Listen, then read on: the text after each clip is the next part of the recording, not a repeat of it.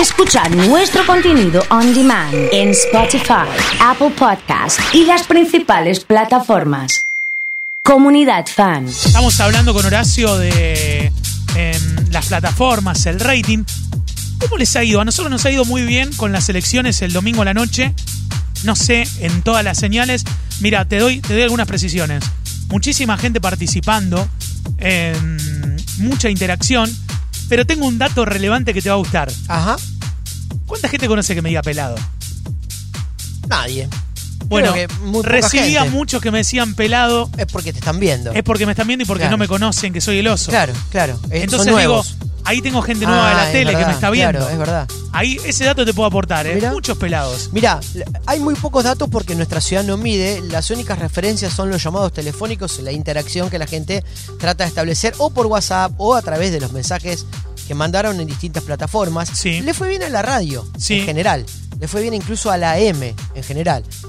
Obviamente tiene que ver con que uno de los canales abiertos de nuestra ciudad no estaba, empezó a transmitir muy tarde en vivo. El otro sí estaba en Sí, vivo. sí, Ese sí. fue el que acaparó la atención en función de quienes buscaban los resultados de las elecciones. Los otros veían televisión como cualquier otro día, no teniendo o no dándole demasiada importancia a ese resultado. En un día que estaba bárbaro como para salir a tomar algo a la tardecita, Exacto, digamos. estaba muy lindo, fue un día hermoso realmente. Y, y- y pasó algo raro todo el fin de semana. No hubo fútbol. Al no haber fútbol, yo dije, bueno, van a explotar las plataformas, van a levantar las mediciones de todas las series que son para maratón. Resulta que no. ¿Sabes qué pasó?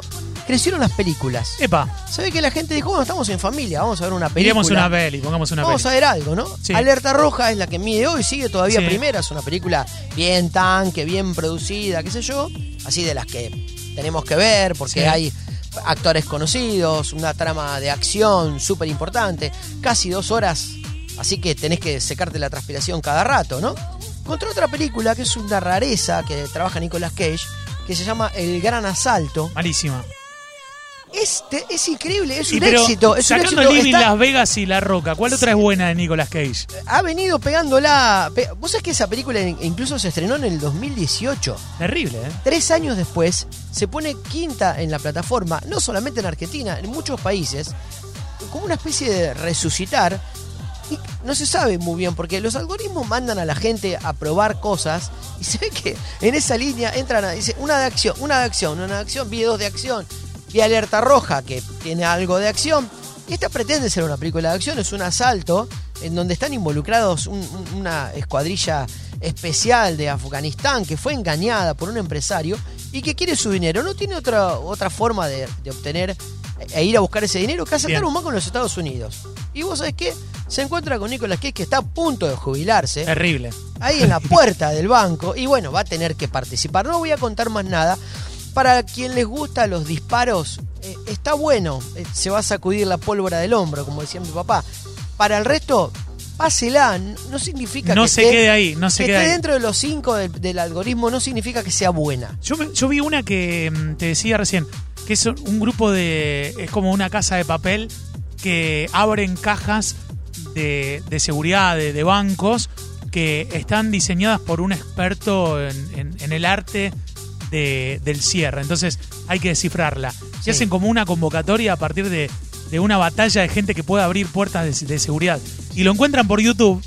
Pero tiene, el que abre la, el que abre la caja tiene una sola reproducción que es de quien lo contrata que lo vio, la única persona que lo vio. Ah, bien. Es como un YouTube, eh, digamos. Direccionado, eh, específico. Sí, no, no que, no, que no lo acompañó la fama en Ah, la bien. viralización. Uy, pobre. Pero lo encontró quien lo tenía que encontrar. Bien. Eh, te quería trasladar esto. Estoy viendo la serie de Diego, me parece genial. eh, Sueño bendito, Maradona. Eh, tengo algunas cosas para. Para, para te llamaron la atención. Para, para charlarla en, en cuestión de, de decir. Busqué frases porque me sorprende la, la- la- la reconstrucción de la instantaneidad de Maradona que tenía.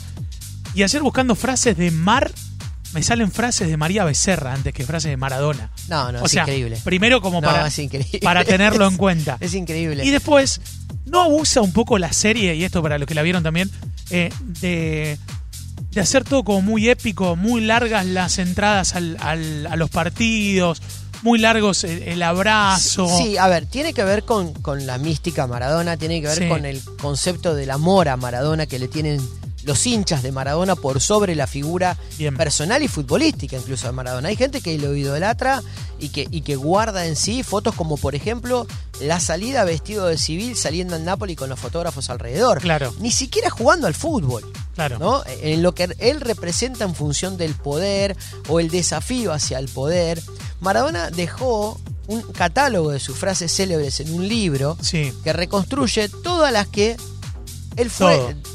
Diciendo toda su vida y repitiendo toda su vida, cómo se le escapó la tortuga, este, Sí, cabeza de termo, Sí, sí, sí. eh, le, le comió, le tomó la leche el gato, este, cosas así que vos decís, el tipo la habrá ensayado, no, él tenía ese grado de espontaneidad, en la serie está explotada, Hay una, una escena con el alemán que lo dirige en el Barça. que- exactamente, Que, lo llama para. dice, Maestro, déjame dormir. Claro, sí, claro, bueno, es que probablemente haya sido así. Claro. Este, no había filtro en la vida de Maradona. Y hay algo que es real y que lo hablamos cuando también hicimos Sí. el paralelo con la recreación de Luis Miguel. Los guiones aprobados por quienes están reconstruyendo parte de su historia están intervenidos. O sea, a mí me gustan mucho más las biografías no autorizadas. La polémica y quien haya investigado muy profundamente y haya podido hacer eso en función de su interpretación Claro. la recreación de esa realidad, no supervisado por quienes estaban afectados. En el caso de Luis Miguel, por el propio Luis Miguel. Y en el caso de Maradona, por todo el entorno de Maradona, incluido un, un fuerte, un, fuerte Matías Morla en lo legal y administrativo, sacándole incluso la potestad de revisión del guion a la propia Claudia Maradona y a sus hijas. Algo que, con un Maradona, la primera etapa de revisión de los guiones, lo entendería porque estaba recontra bien, lúcido, en pleno juicio con, con su no poco. con su ex mujer y sus hijas, Sí. porque las hijas también estaban involucradas, a un Maradona en un último tiempo en donde ya, como todos después nos enteramos, no solo la estaba pasando mal, sino estaba casi inconsciente.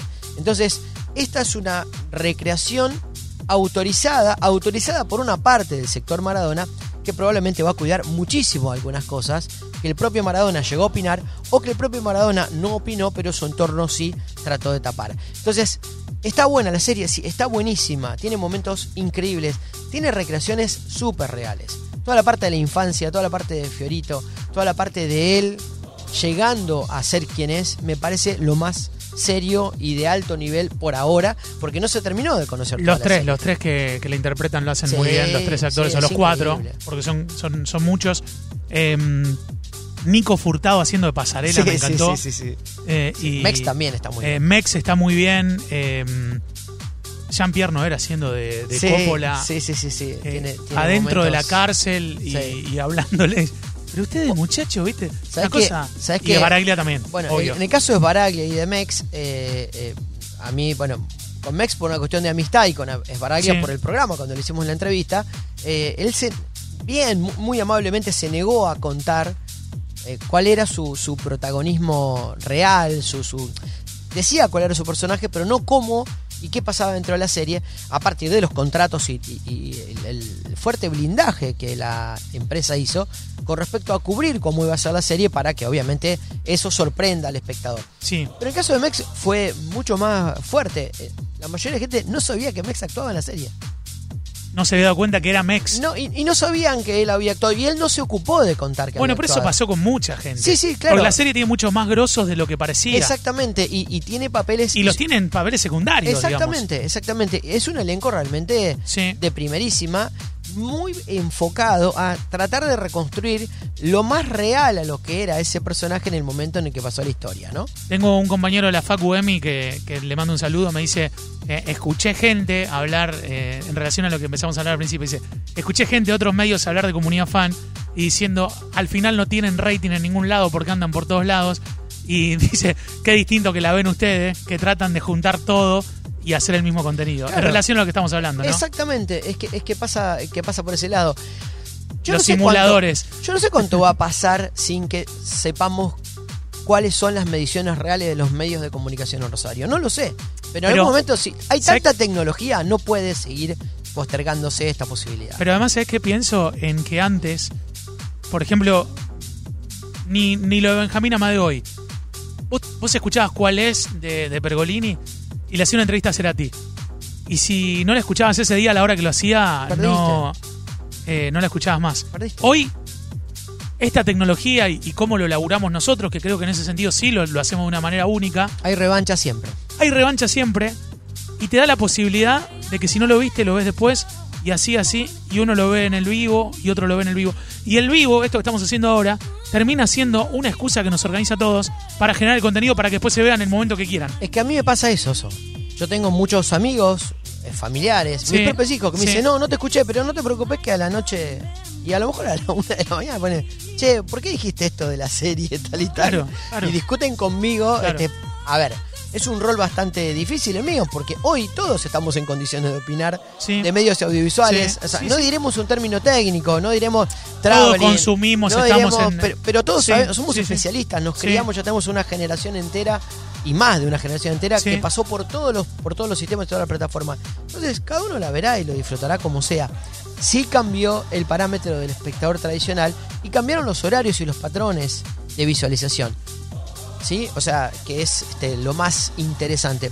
Hoy otro amigo este, puso este, una, una foto de una especie de chiste, de una guitarra en un sofá y de un libro en una mesa y dijo, prohibido, eh, o sea, como tóquenlo, agárrenlo, Claro. hagan otra cosa, porque esto de la multipantalla nos puede sacar esa posibilidad. Por el resto, está todo bienvenido y todo aceptado. Ese es entendible. Yo creo que también, y le digo a mí, el que, el que lo niega es porque probablemente no lo pueda hacer y, y hay una especie de miedo detrás de, de eso. Gracias como siempre. ¿eh? Los miedos son de varios, ¿eh? Adaptarse no es fácil. Los miedos son de varios, acordate Muchas lo que te gracias. digo. Muchas gracias. Chau, chau. Horacio Ríos ha estado con nosotros aquí en Comunidad Fan.